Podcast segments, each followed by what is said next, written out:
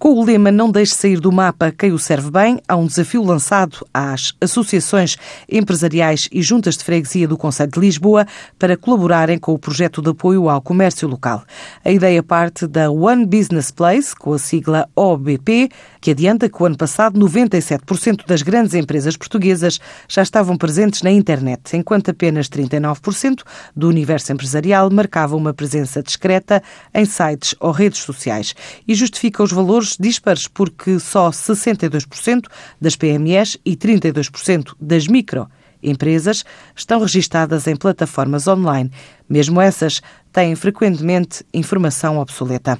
A OBP é um projeto europeu de defesa da economia local, financiado em parte pela União Europeia, que se propõe dar visibilidade ao comércio e aos serviços locais, permitindo aos consumidores, através de ferramentas tecnológicas, descobrirem em motores de busca micro e pequenas empresas para se promoverem. Em Portugal, selecionou um grupo de jovens universitários para percorrerem as ruas de Lisboa e identificarem empresas e negócios que são registados em diferentes plataformas digitais de acesso gratuito. A maior parte dos 4.600 registros, já contabilizados nos últimos dois meses, resultou de um contacto direto, porta a porta. Até ao final do mês, esta organização espera ultrapassar os 5 mil registros que estavam acordados com a União Europeia para a primeira fase do programa.